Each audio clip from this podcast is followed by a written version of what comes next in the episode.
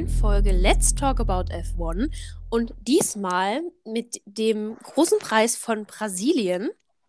Ja, ähm, auch wieder ein Wochenende mit Sprintrennen. Ja. Und ich muss sagen, beides extrem spannend. Ja, und ich sitze wieder da und weiß nicht, was ich von dem Sprintrennen halten soll. Ja. Es, es, es macht mich immer zwiegespaltener. Ich muss sagen, ich fand es wirklich gut dieses Wochenende. Ich auch. Äh, ich glaube, ich hätte es traurig gefunden, wäre das Sprintrennen spannender gewesen als das richtige Rennen. Ähm, War es aber nicht. Und ich finde, das spricht sehr dafür, dass Sprintrennen gut funktionieren können, aber halt auf spezifischen Strecken. Ja. Und ist halt, was es mir vor allem gezeigt hat, dass ein Rennen keine 70 Runden braucht, um gut zu sein. Nee, genau. Und das ist halt auch so eine Sache, die ich ja auch schon immer mal bei so ein bisschen, also bei anderen Rennen kritisiert habe. So, also manchmal ist weniger halt mehr. Ja. Ich verstehe, dass man genug Rundenzeit geben will, dass die Leute sich auch überholen können, etc. Aber ich fand auch, gut, okay, man muss sagen, ähm, in dem Hauptrennen haben sie auch die Renndistanz diesmal extrem gut genutzt. Ja. Also kann man nicht anders sagen. Obwohl ich zwischendrin auch schon wieder so zehn Runden hatte, wo ich dachte, gerade zieht sich's. Das hatte ich noch gar nicht. Ich hatte mir auch eigentlich fest vorgenommen, das Rennen heute nochmal irgendwann bei RTL zu schauen. Stimmt, die haben es auf RTL gezeigt. Das kann ich nach der Podcastaufnahme nochmal anschauen. Das hatte ich zwischendrin mal auf dem? Schirm, ich als ich irgendein Interview gesehen habe, wo im Hintergrund schon wieder Kai Esel rumgerannt ist. Ja, aber vielleicht mache ich das dann auch einfach nach der Podcastaufnahme. Ja. Ähm, Same. genau. Oder morgen, äh, über die Woche. Ist ja, ist ja eine Mediathek. Nicht Sky, es ist ja eine Ah. Mediathek. Kleiner, so kleiner Verbesserungsvorschlag. Mediathek. Ich verstehe bis heute nicht, warum das bei Sky nicht, nicht ein Ding ist. Also, Ich verstehe es auch nicht. Vor allem ja auch nicht mal nur für sowas wie Formel 1. Ich kann mir auch vorstellen, dass einige Fußballfans das rege nutzen würde, wenn du überlegst, wie viele Spiele dort gleichzeitig laufen. eben, eben. Und ich meine, das Sendermodell kann man ja trotzdem weiter beibehalten. Also, ne, das ist ja, kann man ja gerne machen. Aber es ist halt, es wäre halt schon vom Vorteil, also auch für das Geld, das man bezahlt. Ich meine, bei RTL hast du nichts bezahlt, du hast nur Werbung geguckt und hast trotzdem eine Mediathek zur Verfügung gestellt Ja. bekommen. Also, wenn die das schaffen, finde ich Sky, die monatlich insgesamt 15 Euro einkassieren, sollte das eigentlich drin sein. Zumal ich noch nie bei irgendeiner Plattform erlebt habe, dass die keine Mediathek haben. Ja, das sollte man meinen. Aber logisch ist nicht alles. Nun ja, dann lass uns doch vielleicht ähm, über das Qualifying und dann das Sprint-Qualifying reden. Ja, Qualifying, ich glaube, es war Qualifying, erinnere ich mich jetzt am bewusstesten an George Russells Ausritt. also ich erinnere mich am bewusstesten an Kevin Magnussen. Auch, stimmt. Das kam noch dazu. Aber das war jetzt so das Erste, was mir in den Kopf geschossen war, war, dass äh, George Russell mal einen kurzen Ausritt gemacht hat.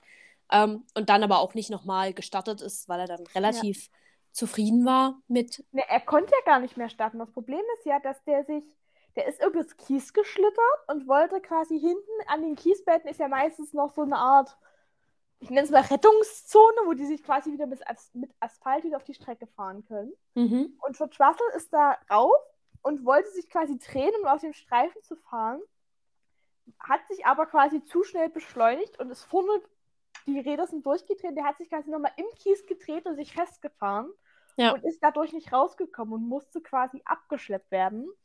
Und die Regeln besagen ja, dass wenn du quasi abgeschleppt wirst, du nicht nochmal losfahren darfst. Ja, Du musst aus beziehungsweise, eigener Kraft wieder in die Boxengasse kommen. genau, beziehungsweise ich glaube, sobald du aussteigst, ist das Rennen zu Genau.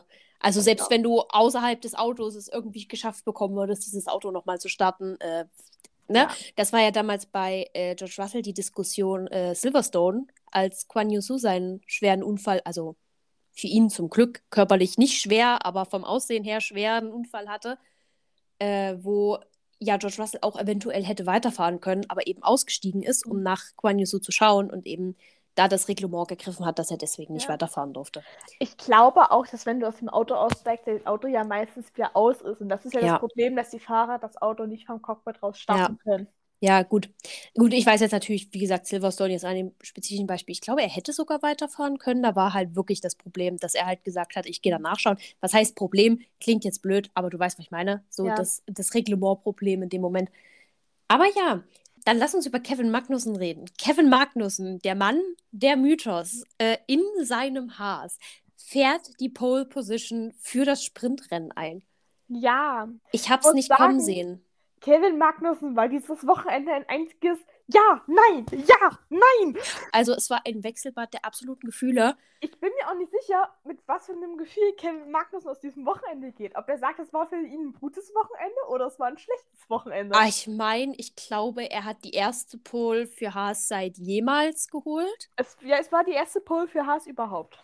Ja, ich glaube, egal wie der Rest gelaufen ist, und ich meine, über das Rennen reden wir später noch, das ist ein anderes Thema. Ich glaube, egal wie dieses Wochenende gelaufen ist, das kann dem Mann jetzt erstmal keiner nehmen. Und ich glaube Das schon, dass das ein krasser Motivationsschub ist, besonders auch im Hinblick aufs nächste Jahr, weil irgendwie hat Haas ja gezeigt, dass da noch ein bisschen mehr unter der Motorhaube schlummert, als sie bisher zutage gebracht haben. Ja. Und es wird extrem spannend, finde ich. Ja. Also man muss vielleicht sagen, um nochmal auf Kevin Magnussens Pole Position zu kommen, man muss ja sagen, er hatte ja auch viel Glück. Er hat im Q1 und Q2 saustarke Runden gefahren, ohne Frage. Und diese Runde im Q3 war auch mega. Aber man Mhm. muss sagen, er hatte schon Glück, weil dadurch, dass George Russell diesen Ausflug ins Kiesbett gemacht hat, gab es eine rote Flagge. Ja, Und die rote Flagge dauerte so lange an, dass sich in der Zeit schon wieder der Regen verschlimmert hatte und damit keiner mehr rausgegangen ist, weil du auf den Intermediates keine so schnellen Runden fahren kannst wie auf den Slickreifen, was ja logisch ist, weil auch wir fahren ja im Regen auf der Autobahn nicht so schnell wie im Trockenen. idealerweise. Ich. Idealerweise. Ähm, und dadurch hat es halt keiner mehr getraut. Es Ja. war ein, ein, ein großes Glück, was er hatte. Andererseits muss man auch sagen, das hat Sky ja auch oft zum Vergleich gezogen. Er ist ja mit Max Verstappen zeitgleich, also ich glaube 17 Sekunden versetzt, aber nahezu zeitgleich raus. Man muss sagen, er ist schneller gefahren als Max Verstappen, Ja. der dazwischen verbremst hat. Und das, finde ich, muss man ihm hoch honorieren. Klar, es war viel Glück dabei, aber es waren auch saustarke Runden, die er vor allem aus eigenem Können gefahren hat. Ich finde, Kevin Magnussen überrascht und überzeugt einfach dieses Jahr sowieso extrem. Ja. Also, ähm, egal ob es jetzt sein Einstieg Anfang der Saison ist oder auch das jetzt wieder, ich finde Kevin Magnussen, und, oder beziehungsweise auch seine, seine zugegeben kurze, aber seine Karriere in äh, der IndyCar. Nein, Nesca? Was war er? IndyCar? Nesca. Romain Grosjean war IndyCar. Ja, Romain Grosjean war IndyCar, ich glaube, Kevin Magnussen war NASCAR. Dachte ich nämlich auch. Ähm, aber äh, auch da war er ja extrem, also für, für einen Anfänger zumindest extrem erfolgreich. Ich möchte jetzt Ja. nichts Falsches sagen, weil ich mich absolut gar nicht mit der NASCAR beschäftige, aber man hat gehört, dass er sich dort also doch gut geschlagen hat. In ihm steckt halt viel. Und ich denke du, einfach, Kevin Magnussen ein Buch geschrieben hat? nein, ich weiß, dass Romain Grosjean ein Buch geschrieben hat. Das wusste ich wieder nicht, aber Kevin Magnussen hat anscheinend ein Buch geschrieben. Das ist, ja, cool. Und er fuhr, ich, er fuhr gar nicht mal in der, in der NASCAR, glaube ich. Er fuhr in der IMSA Weather Teach Sportscar Championship. Auf jeden Fall, er hat bewiesen, glaube ich, dass er ein sehr, sehr talentierter Fahrer ist. Und ich bin wirklich sehr gespannt, welche Entwicklung Haas im nächsten Jahr macht. Ähm, und da möchte ich gleich mal anknüpfen. Einfach mal so News-Update-mäßig. Ich weiß nicht, ob du es schon gelesen hast, aber verschiedene Insiderquellen berichten wohl, dass es für Mick relativ dicht vorm Aus steht. Ja, also man muss sagen, es ist ja wieder so eine typische Haas-Aktion, so wie wir Haas kennen. Mhm. Ähm, es hieß ja mal, Günther Steiner meinte wohl mal, dass es am Brasilien-Wochenende verkündet werden sollte. Dann meinte er, glaube ich, am Donnerstag oder Freitag, dass es noch nicht an dem Wochenende verkündet wird, dass es aber im Laufe der nächsten Woche verkündet wird. Mhm. Und jetzt äh, meine ich, ich weiß nicht, ob das ein Zitat von Günther Steiner oder ob das ein Insider war, aber irgendjemand meinte jetzt am Sonntag, dass quasi bei Haas der Fahrer feststeht, ab der Fahrer selber noch nicht informiert worden ist. Ja, Und ähm, ja, wie gesagt, es gibt mehrere Quellen, die sich verdichten, dass es Mick nicht wird, ja. sondern es in Richtung ähm, Hülkenberg geht. Ja. Was ich ja nicht, also, ha, ich bin so zwiegespalten. Ich muss sagen, ich wirklich meine, also es gibt ja dann noch die andere sehr starke Theorie, dass quasi, wenn Hülkenberg das Cockpit kriegt, ist ja immer noch das eine Williams-Cockpit frei, was Logan Sargent kriegt, unter der Voraussetzung, dass er nächstes Wochenende in der Formel 2 in Abu Dhabi Platz 5 oder 6 mindestens einfährt. Und ja. es gibt quasi die Theorie, dass, wenn er das nicht macht, äh, Mick das Cockpit, Cockpit sicher hätte. Ja, also ich habe heute Quelle motorsportmagazin.com. Mhm. Die haben das halt schon relativ endgültig äh, formuliert, deswegen war ich sehr überrascht. Also der Artikel kam um ungefähr 14 Uhr raus. Äh, deswegen war ich sehr überrascht, bin erstmal natürlich durch alle Social Media Kanäle geskippt, habe allerdings nichts gefunden, das das jetzt schon bestätigen würde. Ähm, aber laut denen ist wohl der Haas-Vertrag für Nico Hülkenberg bereit, bereits unterschriftsreif uh, und Mick Schumacher damit erstmal bei Haas raus und es soll wohl angeblich auch erstmal nur ein Ein-Saison-Vertrag werden. Würde ja auch Sinn machen. Muss ja, man ja sagen, und, Nico Hülkenberg ist ja auch nicht mehr der Jüngste. Und äh, Bild, die wohl angeblich auch immer sehr gute Quellen haben sollen, haben wohl auch was sehr ähnliches berichtet. Ja. Ähm, dementsprechend, das, das als kleines Update. Ähm, wie gesagt, ich freue mich, glaube ich, schon sehr über Hülkenberg. Also einfach, dass der Mann nochmal eine Chance kriegt. Weil ja. ich meine, ich glaube, das ist der Fahrer mit dem meisten Pech in diesem ganzen Grid, in diesem ganzen Paddock. Ja. Ähm, ich kann mir, selbst Romain Grosjean hat, glaube ich, nicht so viel Pech gehabt, weil selbst Romain Grosjean hatte Zeiten, wo es wirklich gut für ihn lief, bevor dann der Abstieg mit Haas so ein bisschen passiert ist. Was, glaube ich, auch oft vergessen wird, dass Romain Grosjean ein sehr hochgeschätztes Talent war, als er angefangen ja. hat in der Formel 1. Ähm, es ist natürlich extrem schade für mich, aber wie gesagt, erstmal das Williams-Cockpit ist natürlich noch nicht ausdiskutiert. Und äh, die andere Sache ist natürlich, dass der spätestens mit dem Einstieg von Audi eine gute Chance hat, wieder in diesen Sport reinzukommen. Ja.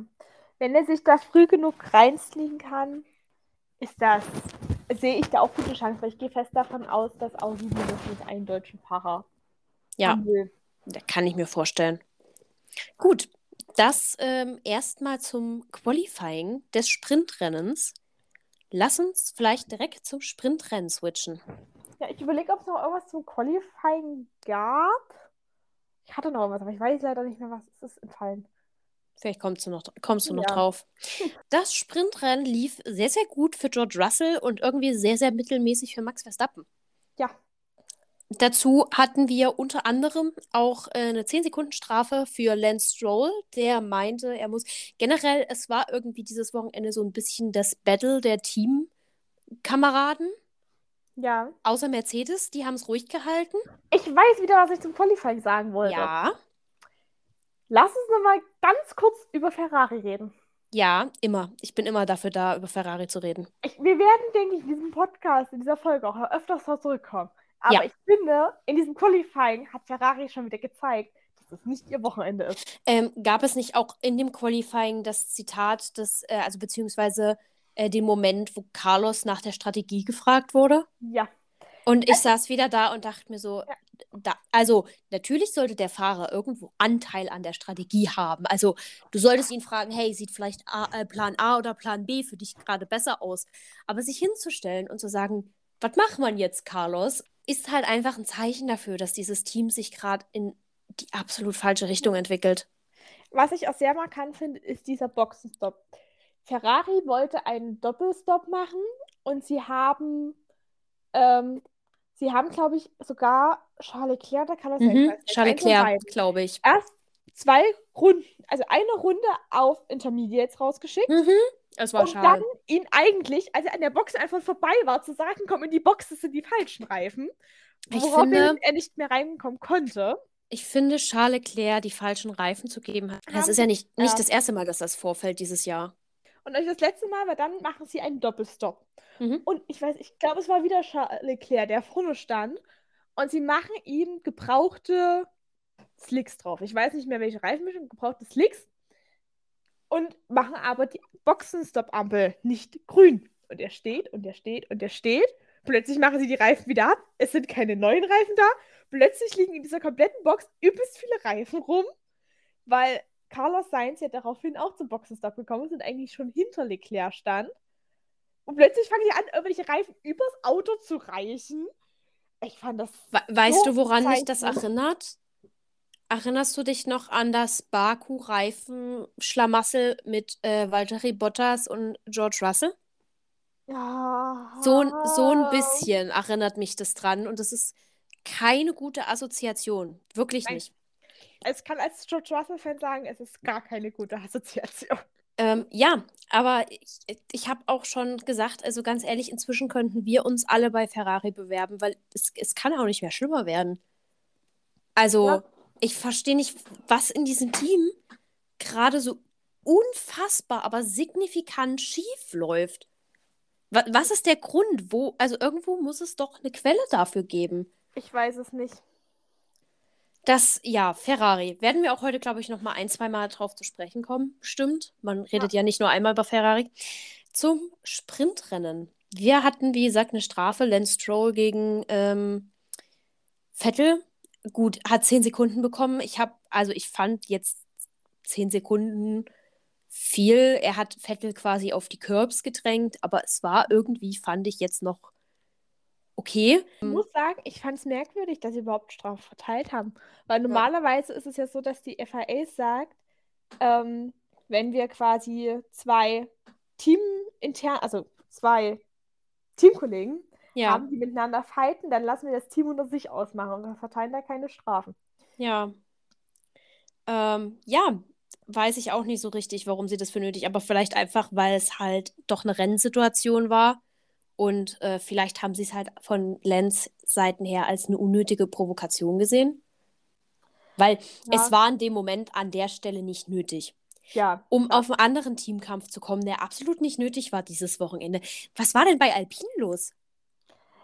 ah, das frage ich mich in letzter Zeit immer Und da- mal. Und da, ich, da gab es ein schönes Meme, und zwar kam es zu einem Vorfall, dass ähm, Ocon äh, Alonso auch so ein bisschen auf die Curbs gedrückt hat. Darauf hat äh, Alonso so ein bisschen die Kontrolle verloren über das Auto und ist, glaube ich, leicht in äh, Ocon rein.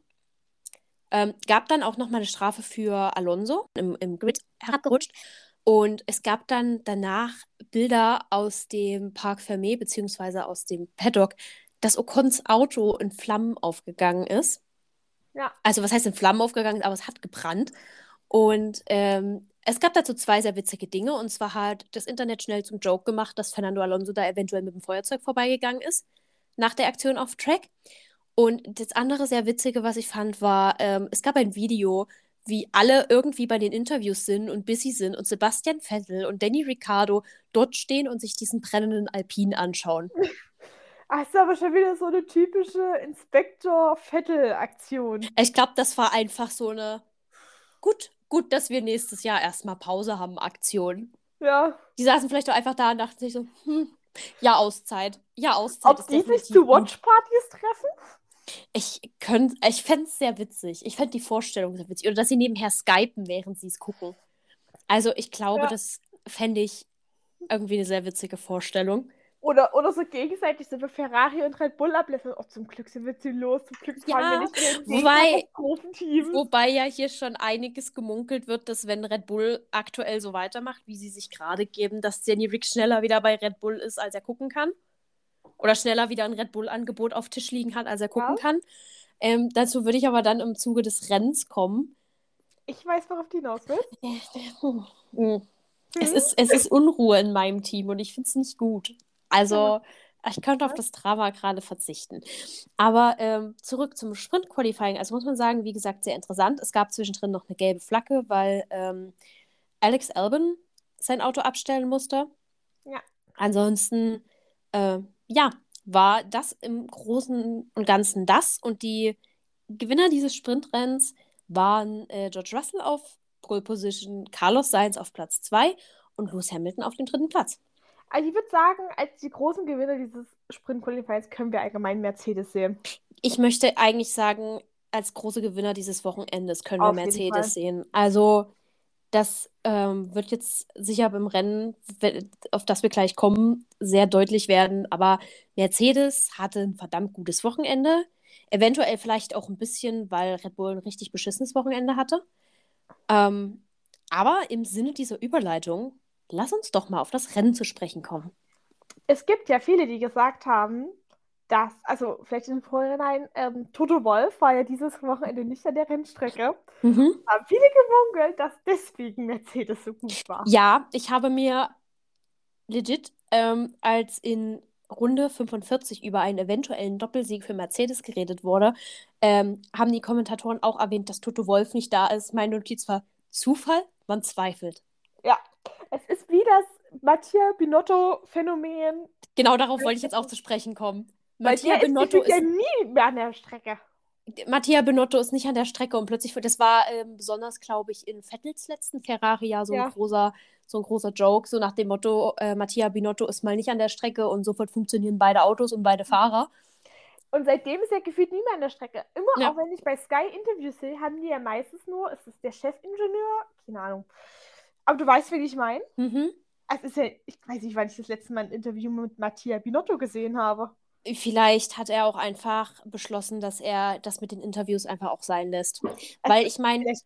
Mattia Binotto war ja immer eine sehr zentrale und eine sehr visuelle, also immer, er war halt immer sichtbar so. Er stand halt mit seinem Gesicht immer für dieses Team. Er war sehr präsent. Genau, und ich glaube, nach den Jahren, die Ferrari jetzt hatte, möchte man dann auch vielleicht einfach nicht mehr das Gesicht gerade sein. Oder dann möchte man vielleicht auch einfach sich so ein bisschen, ein bisschen untertauchen, damit man nicht immer die ganze Kritik abbekommt. Ja. Ähm, ja, aber das, das finde ich auch sehr interessant tatsächlich. Vielleicht sehen wir ja jetzt in Zukunft Toto Wolf weniger, man weiß es nicht. Hm. Ich bezweifle es. langweilig. Ja, ich glaube, Toto Wolf ist genauso eine Rampensau wie Christian Horner und ich glaube, die kriegst du vor der Kamera nicht weg. Ja. Dann ähm, lass uns am, am Start beziehungsweise in Runde 1 anfangen. Und zwar, es ging direkt in Runde 1 richtig ab. Und zwar mit einer Berührung von Daniel Ricciardo und Kevin Magnussen, dem Pole-Setter, für den das Rennen dann auch direkt beendet war. Ja. Ja, ich Ah. muss sagen, ähm, die, die Rennleitung hat ja äh, Ricciardo da, glaube ich, einen Fehler zugesprochen, Ja. soweit ich mich erinnere. Ähm, ja, genau, der hat jetzt auch eine, eine Platzstrafe für Abu Dhabi, glaube ich, bekommen, Hm. wenn ich mich richtig erinnere. Und ich muss sagen, ich habe es auch so gesehen, persönlich. Ja. Man muss sagen, also ich habe mir die Szene mehrfach angeschaut und im Hm. Endeffekt ist es so, dass Danny Rick von hinten kommt und ja quasi im toten Winkel von Magnussen ist. Ja, und Und äh, ihn da, berührt und wegdreht. Genau, und durch dieses, äh, dieses Wegdrehen hat sich Magnussen halt ein bisschen blöd zurück auf die Strecke gedreht und dann haben sie sich halt gegenseitig abgeschossen. Also, ich glaube, ich hätte vielleicht auch noch mit einem Rennunfall leben können, weil ja, Ja. beide auch ausgeschieden sind. Das heißt, es hat anders als in anderen Situationen keiner davon profitiert. Ja. Ähm, aber ich finde auch eine Strafe für Danny Rick ist okay. Und wie gesagt, ich denke nicht mehr, dass es noch viel zu verlieren gibt für McLaren und Danny Rick dieses Jahr. Ähm, ich glaube, der kann das, der kann das auch in Abu Dhabi ertragen. Ja. Genau. Und dann reden wir direkt über das nächste. Und zwar ähm, Runde 6. Nach dem Ende des Safety Cars kommt es zu einer Berührung. Und jetzt äh, möchte ich, dass ihr euch alle einmal in, geistig in 2021 zurückversetzt fühlt. Hm. Äh, Verstappen und Hamilton.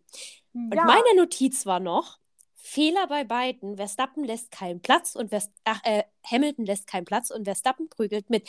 Anders haben das die Stewards gesehen und haben Max Verstappen eine 10 Sekunden Strafe reingedrückt. 5 Ja. Sekunden? 5 Sekunden, Entschuldigung, 5 Sekunden. Ähm, und ich bin, ich, ich muss aufpassen, dass ich nicht parteiisch bin. Aber bei allem, was diese Woche mit Max Verstappen im Verbund lief, fand ich, war das die eine Sache, wo er wirklich ungerecht behandelt wurde. Ähm, weil ich persönlich, ich, also Hamilton hat, glaube ich, direkt Racing Accident gefunkt. Und äh, hätte ich als Steward auch durchgehen lassen, glaube ich. Ja. Ähm, weil, wie gesagt, Max Verstappen hätte natürlich noch weiter auf den Curb. Andererseits, du willst ja auch nicht den Boden kaputt machen. Und man muss einfach sagen, also man hat es auch in den Recaps, finde ich, schön gesehen. Und ich finde, alle Leute, ähm, die es leugnen, dass es so ist, müssen sich es einfach noch dreimal angucken. Hm. Hamilton hatte drei Viertel der Strecke. Ja. Hamilton ist einfach zu nah neben Verstappen gefahren und ich meine, es ist eine Kurve. Das heißt, das Auto wird halt auch bei den hohen Geschwindigkeiten, die sie fahren, ein Stück gedrückt, getrieben. Also ich sag, jedem Autofahrer legt mal einen vierten Gang ein, fahrt eine 60 und versucht dann mal eine Kurve zu nehmen. Habe ich in der Fahrschule mehrfach gemacht, tue ich auch heute noch. Aber ich glaube, dann merkt jeder, was ich meine mit es drückt. So, ja. oder man wird gedrückt. Dementsprechend sehe ich da tatsächlich eher, also milde gestimmt sehe ich da einen Rennunfall mit, aber eher tendenziell Hauptschuld Hamilton. Ja, also ich muss sagen, ich sehe es auch als ganz klaren Rennunfall. Ich muss sagen, in gewisser Weise sehe ich da die Schuld bei keinem. Ich aber wenn du sagst, du willst Verstappen die Schuld geben, sage ich mal, finde ich, ist er schon genug damit bestraft, dass er ja in die Box musste und sich einen neuen Frontflügel holen musste. Und ja. dadurch ja quasi schon mal mehr Zeit verloren hat und dass diese fünf Sekunden locker war, die er auch für die Strafe gebraucht hätte ja. und Hamilton weiterfahren konnte. Und das wäre für mich der Punkt gewesen, wo ich gesagt hätte, okay, fair enough, wir wollen ihm vielleicht die Schuld geben. Bei uns liegt die Schuld da, aber durch diesen Boxenstopp, den er machen muss und diesen Frontflügelwechsel, mhm. ist wieder ausgeglichen. Hätte ich, hätte ich mich auch mit angeschlossen, wäre ich auch okay gewesen, weil ich meine, er hing dann wirklich relativ weit hinten und es hat tatsächlich das ganze Rennen gedauert, bis Max Verstappen wieder hochgekommen ist, auch durch etwaige Pitstops etc. Ähm, da kommen wir aber gleich mal vielleicht noch zu einer medialen Äußerung, die Max getätigt hat, die sehr kontrovers diskutiert wurde. Und zwar ging es da auch um diesen Crash mit Hamilton. Und ich kenne leider, also ich kann euch nicht den Wortlaut zitieren. Ich habe es auch nur als Videoform gesehen. Aber er meint im übertragenen Sinne sowas wie, ja, ähm, der Crash, also er hat quasi halt durchgezogen, er hat die Lücke gesehen, er hat, hat durchgezogen, ähm, und er sagt halt auch, äh, der Crash hat Hamilton mehr geschadet, weil es Hamilton eben den Rennsieg oder einen potenziellen Rennsieg gekostet hat, während er selbst mit 5 Sekunden Strafe natürlich nichts verloren hat, weil er ist schon Weltmeister. Ist ja. ein Mindset, hätte er sich vielleicht bis Ende des Rennens mal beibehalten sollen, dieses Mindset. Ähm, Kommen wir später nochmal drauf. Viele haben es ihm so ausgelegt, als hätte er Hamilton absichtlich gerammt, was ich persönlich überhaupt nicht sehe. Und ich sehe auch nicht, warum es nötig sein sollte. Weil, Vor allem, wenn er ihn absichtlich gerammt hätte, hätte er ihn doch so gerammt, dass er rausfällt. Punkto 1. Ich meine, wir haben letztes Jahr ein paar Mal spekuliert, ob da eventuell eine Absicht sowohl bei Max als auch bei Louis drin gewesen ist, mit sich gegenseitig abschießen. Also da hatten wir ja wirklich ein, zwei Diskussionen. Ähm, wir wissen also ungefähr, wie das aussieht, wenn man diskutieren muss, ob es mit Absicht passiert ist. Und in dem Fall würde ich einfach sagen, es ist von keinem von beiden mit Absicht gewesen, weil warum auch? Also natürlich, Hamilton muss natürlich kämpfen, weil er hat jetzt noch mehr sich zu behaupten als Max.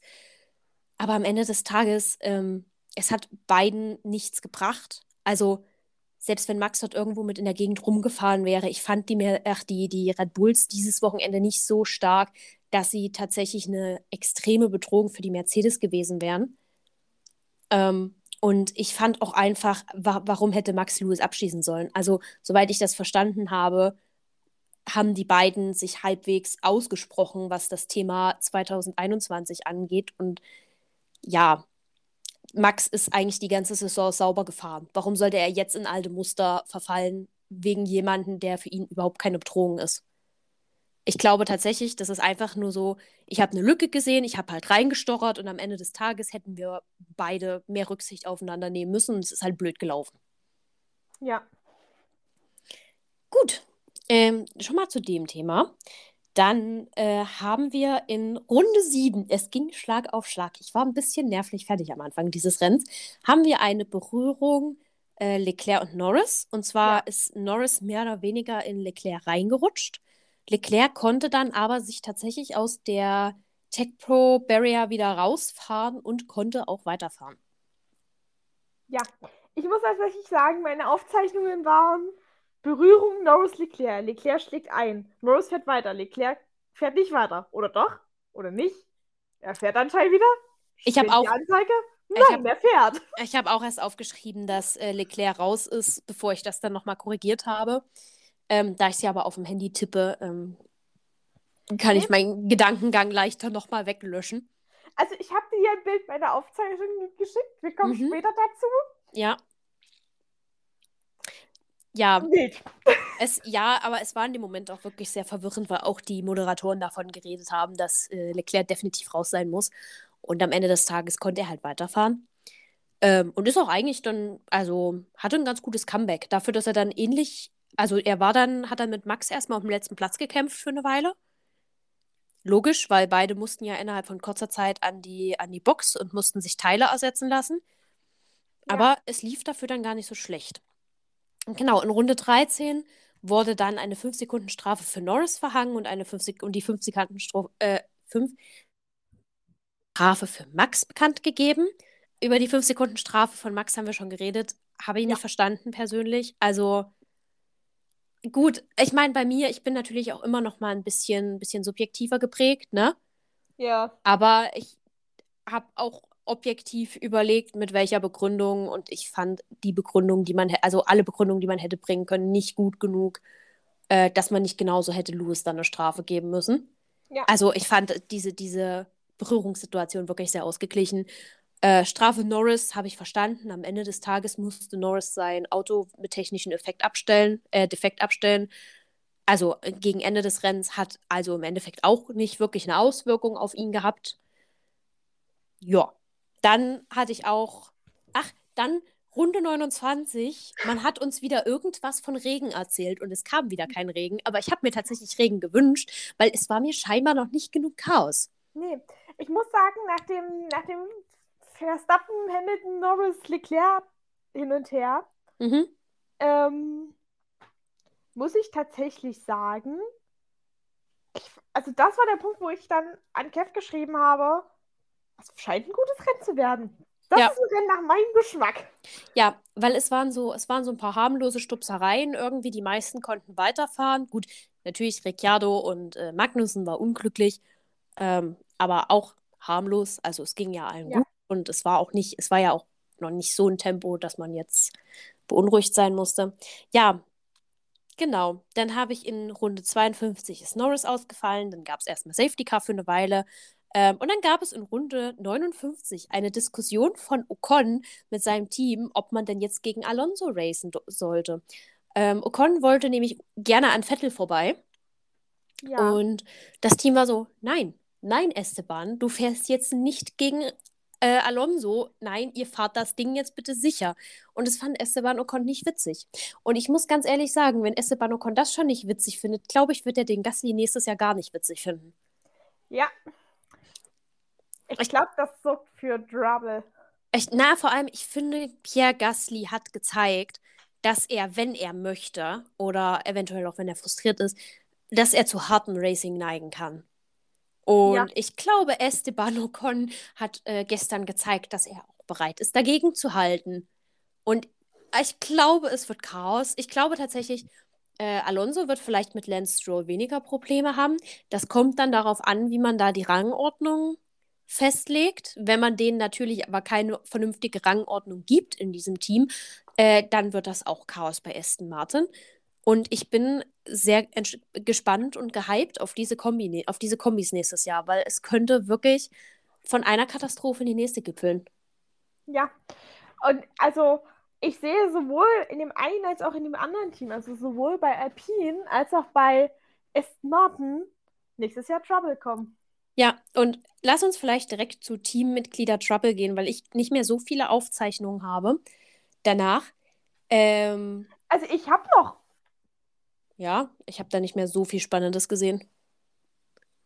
Also, ich fand, also, na gut, spannend. Ich, ich, ich fand, äh, was ich noch ganz interessant fand, war zwischendrin Sainz, der schon wieder nach seinem Boxenstopp irgendwelche Trouble hatte. Und so ging, brennt er? Ist da Feuer? Ja, er aber raus? gut, das ist jetzt bei Ferrari inzwischen üblich, dass die Ja. mindestens einmal im Rennen funken, sie haben irgendein Problem. Das Ja. zeichne ich mir auch inzwischen nicht mehr auf, weil ich mir so denke, ich zeichne mir dann auf, wenn der Ferrari tatsächlich stehen bleibt. Ja, auf jeden Fall. Und dann hat Norris ja abstellen müssen, leider sehr schade zu seinem Geburtstag. Das hat ein Mhm. bisschen das Herz gebrochen. Generell, der Mann hatte kein schönes Geburtstagswochenende. Der hatte äh, Lebensmittelvergiftung und dann musste er sein Auto abstellen und es lief irgendwie nicht. Ja. Und ich muss sagen, was, was ich dann noch sehr interessant fand, war, nachdem da das Safety Car raus war und alles schön und gut, fragte George Russell, ob er und Hamilton denn fighten dürften. Ja, aber und gut. die Antwort des Teams fand ich eigentlich cool. So, ja, fightet, solange euch die Autos nicht kaputt fahrt. Gut, aber das hatten sie ja auch mit Bottas ein, zwei Mal gehabt, weil ich glaube, der Punkt ist halt diesmal, sie fahren halt um keine Weltmeisterschaft. Also natürlich, Mercedes hat jetzt noch tönen lassen, sie möchten gerne noch Ferrari sich schnappen, wenn denn möglich. Ähm, Ich weiß gar nicht, was die gerade für einen Punkteabstand haben. kann ich nachgucken. Aber ähm, das, das haben sie auf jeden Fall tönen lassen. Aber ich meine, es war halt ein sicheres 1-2 für äh, Mercedes. Und ich glaube, dem Team war es dann auch ab dem Punkt egal, welcher Fahrer von beiden jetzt auf, auf 1 oder 2 steht. Hauptsache, Ja. sie stehen auf 1 und 2. Ähm, Ferrari hat 524 und Mercedes hat 505. Also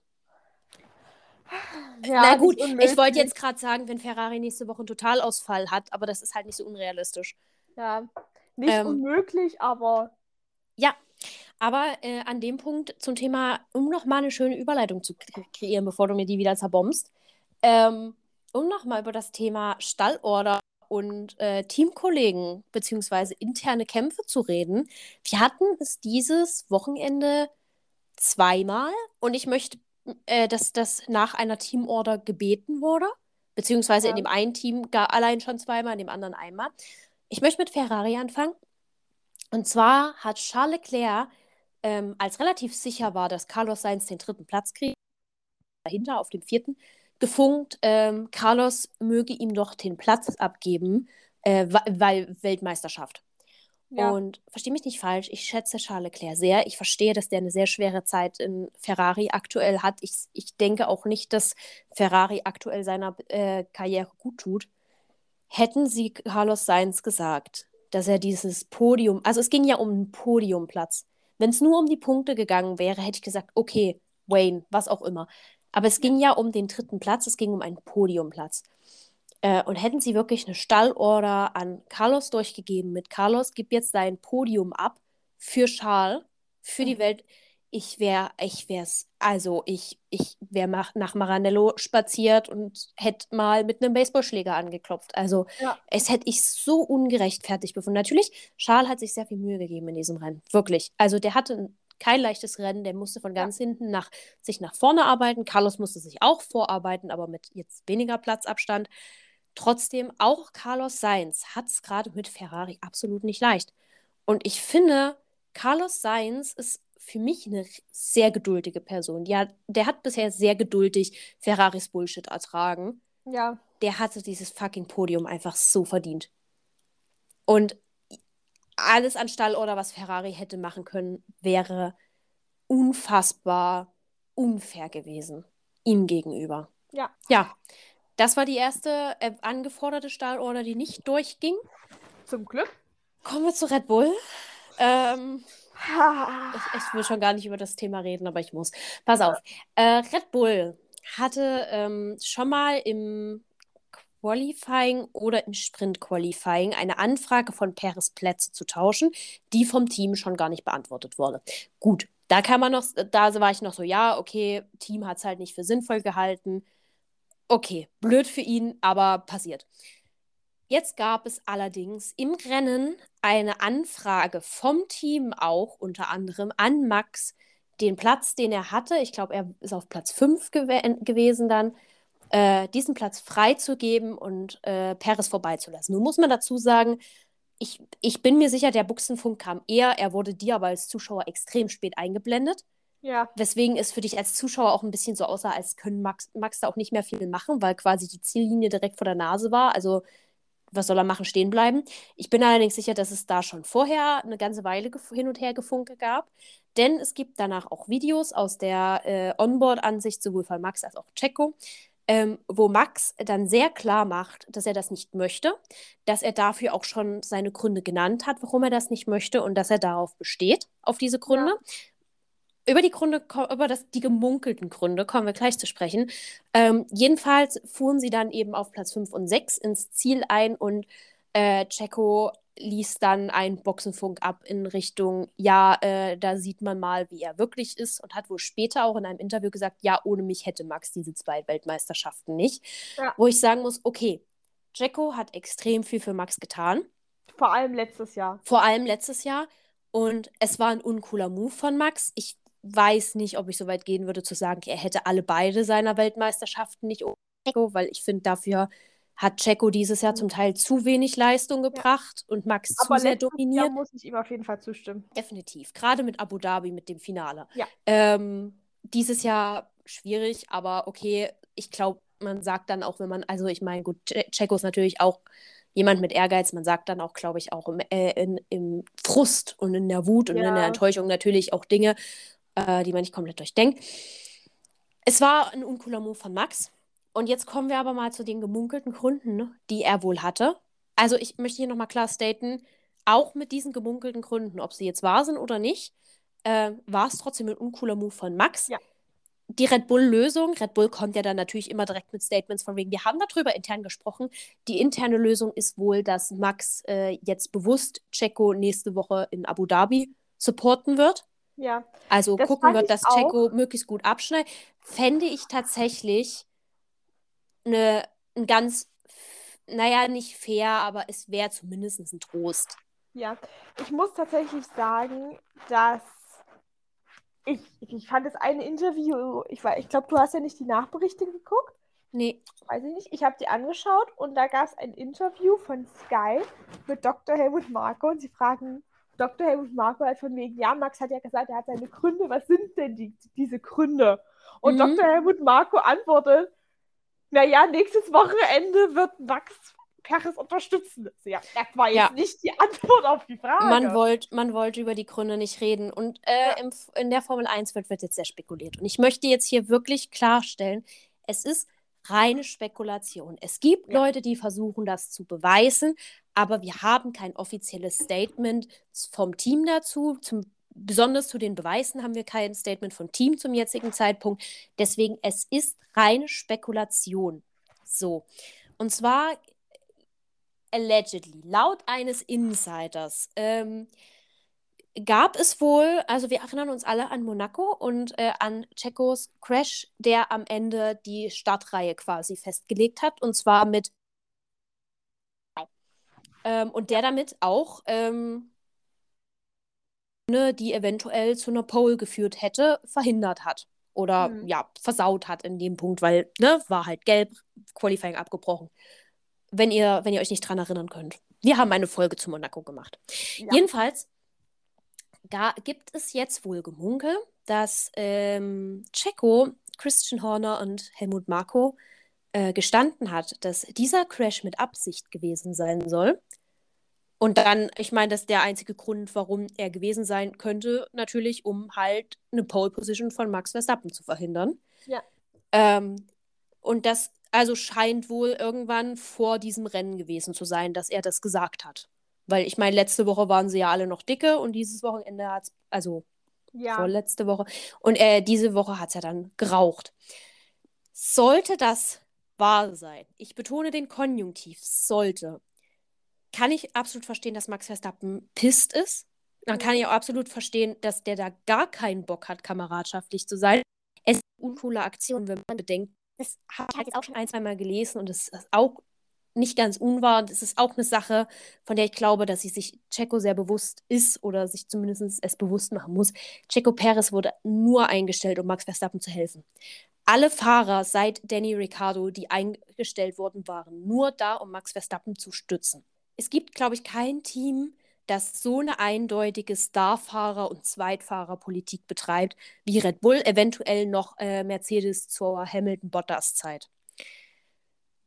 Ja. Wenn diese Gerüchte stimmen, und es gibt jetzt Leute, die das anhand von verschiedenen äh, Diagrammen und äh, Überprüfungen von Pedalberührungen etc. Äh, versuchen nachzuweisen. Ich habe da jetzt auch einen Post gesehen, der meint, es gibt eigentlich nur zwei Möglichkeiten, um äh, Checos abweichende Pedaltätigkeit in dieser Kurve zu erklären. Die eine wäre, er hat sie mit Absicht verzogen. Ähm, die andere Erklärung wäre, sein Fuß wäre abgerutscht. Klingt für mich beides gleichmäßig plausibel. Ja. Es sind für mich beides, also ich wäre mit, gut, ich meine, natürlich wäre es mit Absicht gewesen, es wäre hart uncool. Ich verstehe, ja. dass man angefressen ist vom Team, aber es wäre hart uncool. Ähm, ich würde ihm aber, also wenn mir Checo Perez jetzt sagen würde, ja, mir ist der Fuß abgerutscht, ich würde es ihm auch jetzt erstmal glauben, einfach aus Ermangelung an Beweisen. Ich würde ihm auch glauben, wenn er sagt, er, er hatte das Gefühl, nicht schnell genug zu sein und wollte deswegen was Neues ausprobieren in der Kurve. Ja. Fände ich Ähm. auch plausibel. Darum, dass Leute wirklich diese, diese Pedalbewegung ähm, verglichen haben mit äh, den Runden davor und sie wirklich sehr auffällig aussieht. Also ich habe ein, äh, einen Post dazu auch gescreenshottet und wenn ich dran denke und dann packe ich den mit in die Story, wenn die Folge hochgeladen wird. Rum wie numm. Also, rum wie numm. Ziehen wir das zu einem Fazit. Das war jetzt sehr viel Info und äh, sehr wenig Meinung dazu. Ähm, beziehungsweise auch sehr viel Meinung zum Teil dazu. Rum wie numm, egal was passiert ist. Die Aktion von Max in diesem Rennen war einfach sehr uncool, weil er die 2021er Weltmeisterschaft zu großen Teilen Checo Perez verdankt. Das ist der erste Fakt. Der zweite Fakt ist, wenn Checo Perez tatsächlich in Monaco äh, Max die Pole Position mit Absicht verdorben hat oder mit Absicht blockiert hat, dann war das eine hart uncoole Aktion, bei der ich absolut verstehe, dass Max mit Max gerade nicht essen. Ich hoffe tatsächlich, dass, dass sie in Abu Dhabi diese Max unterstützt Checo-Lösung finden und dass das eine dass das die Wogen klettet. Sagen wir, dass das die Wogen klettet, weil man kann es einfach nicht anders sagen. Checo Perez ist bisher einer der kompatibelsten Teammates zu Max Verstappen. Ich glaube, der letzte, der so kompatibel mit Max war, war Danny Rick. Klar, da hat es auch mal gecrashed, aber im Großen und Ganzen hatten die einen relativ unterstützenden Fahrstil. Ja. Es ist, es ist wild. Es ist gerade so viel Gossip und Tee in diesem, in diesem äh, und Ratsch und Gerüchte und Drama in diesem. Ich habe das Gefühl, ich, ich würde gerne, ich als ähm, manchmal sehr skeptischer Red Bull-Fan, würde gerne einfach mal ein paar Wochen meine Ruhe haben. Das wirst du nicht kriegen. Ich glaube auch nicht und ich finde es ganz schlimm. Aber ja, ähm, vielleicht möchtest du noch deine Meinung dazu staten, weil jetzt habe ich sehr viel dazu geredet, einfach weil ich mich natürlich sehr in dieses Thema dann gefressen habe und natürlich auch von meiner Bubble damit überhäuft wurde. Ja, also ich muss sagen, ich sehe tatsächlich, also ich kann für mich, vielleicht ist das auch einfach mein Gutmenschen so, ich kann irgendwie nicht glauben, dass ähm, Perez absichtlich gecrashed ist. Es gibt für mich so viele Optionen, selbst wenn du sagst, diese, diese Fuß-Pedalbewegung war besonders auffällig im Vergleich zu den vorherigen Runden, kann ich mir das gut erklären, dass wenn du in diesem Auto drin sitzt und Runde für Runde fährst und siehst, der Teamkollege ist super schnell, dass du dann sagst, ich muss irgendwas hier anders machen. Irgendwo muss ich anders bremsen, Gas geben und dann vielleicht einfach, einfach überreizt. Ja. Das ist für mich tatsächlich eine der logischsten Erklärungen. Und weil für mich ist auch der Punkt nicht logisch, warum sollte denn Perez jetzt ankommen und zu Dr. Helmut Marko sagen, ja, hier, ich habe da absichtlich gecrashed. Das war auch, warum er das jetzt irgendwie Christian Horner und Helmut Marko mit Vor allem, es wurde ja erstmal nur davon geredet, dass er es Christian Horner und Marco mitgeteilt hat. Ja. Und wir wissen ja nicht, wann das geschehen ist und wann dann wiederum Max Verstappen davon erfahren hat. Ja. An, und dann, selbst wenn wir jetzt von dem rein hypothetischen Fall ausgehen, das ist so, der hat da absichtlich gecrashed. Und durch irgendwelche Umstände hat Max Verstappen davon erfahren. Mhm. Finde ich es von ihm trotzdem schwierig zu reagieren. Ja. Der, wirklich, er finde ich es besser zu sagen, okay, ich habe meinen Weltmeistertitel trotzdem bekommen. Ist ja was anderes, wenn man wirklich sagt, am Ende hätten Max Verstappen fünf Punkte gefehlt. Die hätte er bekommen, wenn er da die Pole Position gehabt Mhm. hätte. Und aufgrund dessen hat er den WM-Titel nicht gewonnen. Ja. Aber jetzt ist alles in trockenen Tüchern. Ich hätte es verstanden, wenn Max Verstappen gesagt hätte, ja, hier war eine Scheißaktion, ist dir bewusst. Aber hier Schwamm drüber, wir versuchen jetzt das Beste draus zu machen. Ich habe meinen Titel, es ist ja alles okay. Und jetzt gucken wir, dass wir das Beste fürs Team rausholen. Weil das muss ich auch sagen, im Endeffekt hängt ja an der Position, die Perez holt in der WM, hängt ja auch wieder davon ab, wie viel Geld denn das Team kriegt. Ja. Ähm, zu der ganzen Sache, um die Diskussion ein bisschen abzuändern, äh, zu beenden, ähm, sollte ich vergessen, diesen einen Post zu posten, empfehle ich euch äh, sehr in diesem Punkt ähm, die einem, also es ist eine Max Verstappen Fanpage, aber der hat äh, einen Instagram-Beitrag mit verschiedenen ähm, Belegen für die Theorie, beziehungsweise eben was eventuell dafür sprechen könnte, ähm, zusammengebracht. Ich finde es einfach interessant. Also nicht mal, weil ich jetzt unbedingt diese Sache belegen möchte, weil wie gesagt, das sind Gerüchte und als solche möchte ich sie auch nehmen. Ähm, es, es wäre so geil, da einfach mal Mäuschen zu spielen in diesen Oh, ja. Nachbesprechungen. Aber da wird es nicht werden. Aber es ist einfach so interessant, sich das anzugucken und das zu vergleichen. Äh, die Seite heißt äh, Max V1 Stappen. Guckt euch das gerne mal an, wenn ihr Instagram habt und äh, vielleicht einfach noch ein, zwei Sachen dazu euch anschauen wollt. Sollte da natürlich jetzt die nächsten Wochen noch was kommen, dann äh, werden wir euch da auf dem Laufenden halten. Ich denke allerdings nicht. Ich denke, das wird schön unter Verschluss gehalten und teamintern geklärt, wie alles dieses Jahr teamintern geklärt wird. Ähm, ist ja auch nicht das erste Mal, dass so, bitte gib mir den Platz ab, Sachen bei Max und Checo aufkommen. Ja, äh, man weiß nicht, was dazu geführt hat. Deswegen, wie gesagt, uncoole Aktion von Max. Ganz viele sind ja jetzt absolut so, ja, ich wollte ihn sympathisch finden, aber jetzt ist er mir wieder unsympathisch, wo ich andererseits auch denke, so, gut, ist halt ein Rennfahrer, ne? Ja, Also nach dem Motto müsstest du auch einen Michael Schumacher unsympathisch finden, weil der hat halt auch sein Ding gemacht. Am Ende des Tages.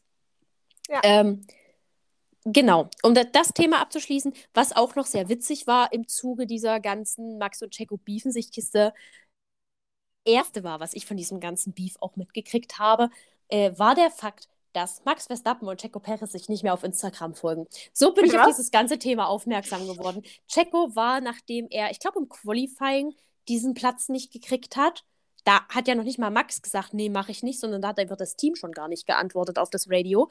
Ähm, Zumindest hast du es als Zuschauer nicht mitgekriegt. ja. Ähm, ist Checo Perez Max Verstappen auf Instagram entfolgt? Äh, ich habe mich ein bisschen gefühlt, als würden sich zwei Zwölfjährige streiten, aber Das habe ich gar nicht mitgekriegt. äh, du, ganz ehrlich, äh, mein ganzes Wochenende war voller Red Bull-Drama. Und einerseits, ich liebe es sehr, andererseits, ich möchte einfach mal. Ich, ich hoffe einfach, ich kriege nächstes Jahr wenigstens mal so drei, vier Monate Ruhe. Nur drei, Ja. vier Monate. Einfach nur drei, vier Monate, wo sich mal irgendein anderes Team beeft. Und ich meine, wir haben genug potenzielle Beef-Quellen jetzt. Also, es kann jetzt auch mal wer anders. Ja. Ge- Genau. Ähm, das haben wir noch zum Thema äh, Max Verstappen, Checo Perez. Ansonsten, Wally, ähm, verkünde uns nochmal bitte ganz groß den Rennsieger. George Russell, es ist endlich passiert.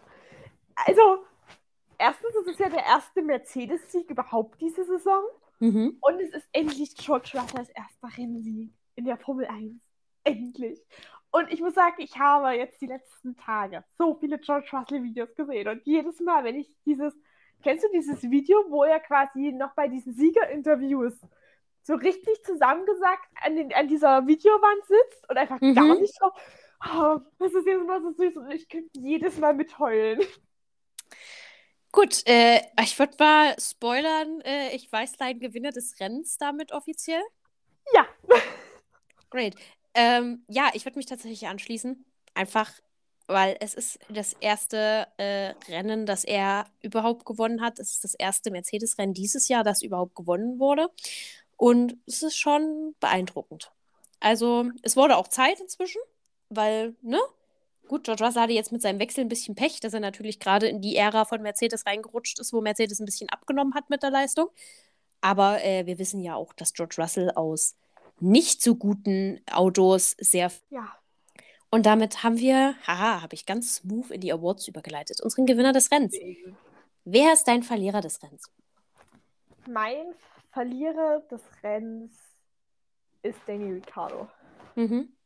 Dafür, dass er Magnussen abgeschossen hat, es war das King, da irgendein Rennunfall, muss sagen, ich hätte gerne gesehen, was Magnussen in dem Rennen erreicht hätte. Ich glaube, der hatte so ein Selbstbewusstsein in diesem Rennen. Ja, Ich hätte gern gesehen, wo er wirklich gelandet wäre am Ende. ja. Äh, ich muss einfach mit dieser ganzen, mit diesem ganzen teaminternen Diskussion hin und her und hoch und runter. Mein Verlierer des Rennens ist auch einfach Max Verstappen. Also ich meine, ich glaube, er hat bei vielen Leuten echt an Sympathie dadurch eingebüßt. Egal, was jetzt sein. Also ich meine, er scheint ja Gründe gehabt zu haben, warum er getan hat, was er getan hat. Das Problem ist halt, wir alle wissen die Gründe nicht. Ich glaube, vielleicht wäre das ganze Thema sympathiepunktemäßig für ihn auch anders ausgegangen, wenn die Leute wüssten, warum er, also warum er gesagt hat, nee, ich nicht. Ja. Aber ach, weiß ich nicht. Es ist, es ist manchmal so schwierig, Red Bull-Fan zu sein. Wirklich, du musst dich, manchmal musst du dich wirklich dafür rechtfertigen, warum du genau dieses Team jetzt magst. Und manchmal kannst du es auch einfach nicht erklären. Nee, das, das kann Deswegen ich verstehen. mein Verlierer des Rennens, Max Verstappen. Ähm, und ich möchte dazu gleich sagen, mein Pechvogel ist Kevin Magnussen. Ja, kann, kann ich voll verstehen, würde ich auch voll mitgehen. Aber mein Verlierer ist Lando Norris. Mhm. Dafür, dass es sein Geburtstagswochenende war und er so gefühlt Ja. ein, ein, eine Schelle nach der anderen kassiert hat. Es war wirklich kein gutes, also auch, muss auch allgemein sagen, für McLaren kein gutes Wochenende dafür, Mhm. dass die eigentlich, also gerade Lando war gut drauf. Ich glaube auch Danny Rick war nicht so schlimm drauf wie in manch anderen Rennen. Ich habe ihn äh, fairerweise absolut nicht im Auge gehabt. Ähm, aber ich weiß von Lando, dass er gar nicht so schlecht drauf war und er war sogar so gut drauf, dass ich ihn in mein Tippspiel mit reingenommen habe. Äh, es war zum Scheitern verurteilt für Lando ab diesem Moment, weil immer wenn ich auf McLaren tippe, wird das nix. Ja, Ähm, ich sollte aufhören, auf McLaren zu tippen vielleicht. möglich, möglich wäre es ja. Und möchte ich, ich möchte auch mal ganz kurz an dieser Stelle, ja, Thema Tippspiel hier erwähnen. Glaube ich, meine Liebe, das, das ist mir Oder? egal. Mein lieber George, mein lieber George Russell-Fan. Ich war von uns Vieren die einzige, Ich die an einen George Russell-Sieg geglaubt hat. Ich habe auch nicht dran geglaubt. felsenfest überzeugt, dass in diesem Wochenende George Russell das Ding macht. Ich war felsenfest davon überzeugt, dass wenn George Russell vorne liegt und Hamilton hinter ihm, dass dann die Stallordern kommt, ja, lass Hamilton vorbei. Nee, ich wusste, dass das George Russell wird. Das zu unserem Tippspiel, ganz random nebenher. Aber ja, das zum Thema George Russell-Fan. So, dann hatten wir unsere, dann hatten wir unsere äh, Awards. Lass uns noch, müssen wir noch großartig über Helmdesigns reden? Also es gab drei oder vier auf jeden Fall. Ich weiß dieses Mal tatsächlich kaum was angemerkt. Äh, Also ich warte, weiß, dass warte. ich weiß, dass Charles Leclerc einen hatte. Also Ähm, das Alex weiß ich, weil sie hatte einen, Mhm. Charles Leclerc hatte einen und Hamilton hatte einen. Drei. Schick mir am besten gleich Albon und äh, Hamilton. Ja. Tu Dann äh, fange ich schon mal an, über Charles Leclerc zu reden, weil ich gerade das Video nebenher laufen habe auf Es Stumm. gibt noch Bilder von dem Helm. Ja, ich habe jetzt nur das Video. Egal, ich suche das jetzt nicht raus. äh, Charles Leclercs ähm, Helm ist im Prinzip eigentlich eine Brasilien-Flagge mit seiner Zahl vorne drauf und ein bisschen, ein bisschen rot noch mit eingebaut. Also Ja. sehr basic, würde ich sagen. Weißt es du, das ist. ist mein Gedanke, als ich den Helm gesehen habe. Mhm. So waren meine Kunstprojekte in der 9. Klasse, wenn ich absolut keinen Bock hatte, irgendwelche Farben zu mischen. Ja, ja, doch, ja. Also ich muss sagen, es ist jetzt nicht der kreativste Helm, den es gab. Äh, ist aber Thema getroffen, würde ich sagen. Ne? Äh, ja, gibt eine 6 von 10. Ja, für mich ist es eine 7,5 von 10. Es ist halt so durchschnittlich Basic. gut. Ja, Basic, basic. ja. Aber Basic ist ja nicht immer was Schlechtes. Muss ja nicht Nee, immer, deswegen. nicht immer überladen sein. Ähm, zum Thema Basic, Lewis Hamiltons Helm ist jetzt auch nicht der Höhepunkt seiner Kreativität. Obwohl ich die Story dahinter interessant finde. Also er hat ja den Special Helm, weil er diese Woche noch zum Ehrenbürger von Brasilien Ja, ernannt, gekrönt, geschlagen, keine Ahnung. okay. Wurde. Aber wenn ich Ehrenbürger von einem Land werden würde, Würde ich was Spektakuläres dann würde ich mir einen spektakuläreren Helm ausdenken. Also Ja. das ist auch im Prinzip einfach nur eine Brasilien-Flagge und dann ist halt das äh, Neongelb und das Lila, was halt seine Farben sind, was er schon immer, also was er halt immer irgendwie mit einbaut, halt mit eingebaut und so ein, was ich, was ich ihm anrechne, ist so ein Love is Love Tag. Ja. Cute, nehmen wir. Aktivismus ist immer gut. Ähm, ja, ja, ist auch nur eine 6 von 10. Es Ja. ist halt, es ist halt auch basic. Es ist Ich sein bin- Helmdesign mit anderem Hintergrund. Es ist eine 6 von 10, weil ich enttäuscht bin von Lewis Hamilton. Dem stimme ich zu. Weil Lewis Hamilton hat sonst eigentlich immer sehr kreative Sachen für so Special Helm Designs. Äh, ich verstehe sie nicht immer, aber er hat immer sehr kreative Sachen. Ja. So. Und dann haben wir noch Alexander Albon. Ich finde es immer so witzig, dass alle Moderatoren immer Alexander Albon sagen. Und ich bin so, ich, ich, ich weiß, er heißt Alexander, aber ich bin der Überzeugung, Ja. niemand nennt ihn so. Ja. Vielleicht seine- Vielleicht Ja, seine Mutter, drei. wenn sie sauer ist. ja, es gibt Formel 2 oder Formel 3 einige Fahrer, da denke ich mir das immer. Ja, auf jeden Fall Alexander Albon. Alex Albon ähm, hat obendrauf Strand. Ja. Ähm, Ist ja Brasilien, Rio de Janeiro, Copacabana, verbindet man, ne? Ja. Ähm, da an der Seite und dann hat er an der Seite halt hauptsächlich äh, gelb und grün und halt das Blau von Williams eingearbeitet. Und na gut, er hat das Red Bull-Logo in äh, blau-weiß, was eine gute Entscheidung an Ja. der Stelle war. wenn du den Helm nur von der, also wenn du den so schräg von oben siehst, dass du sowohl den Top als auch die Seite siehst, ist es irgendwie ein bisschen busy. Aber, ja. aber, ich finde, mit dem Strand war er zumindestens hat er zumindest einen kreativen Ansatz gewagt. Richtig. Und allein dafür kriegt er eine 7,5 von mir. Ja, für mich ist es eine 8,5. Das ist so Goodie. mehr als Leclerc, ja. aber es ist nicht der on the top. Ja. Gut, dann würde ich sagen, wenn es nichts mehr zu bereden gibt, mir fällt nichts ein. Dann würde ich sagen, bedanken wir uns wieder sehr, dass ihr uns zugehört habt.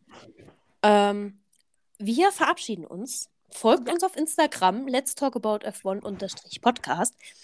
Ähm, teilt uns dort auch gerne eure Meinung oder Feedback oder was euch auch immer auf der Seele liegt, einfach mit. Und dann würde ich sagen, ähm, wir wünschen euch einen schönen Vormittag, Mittag, Abend.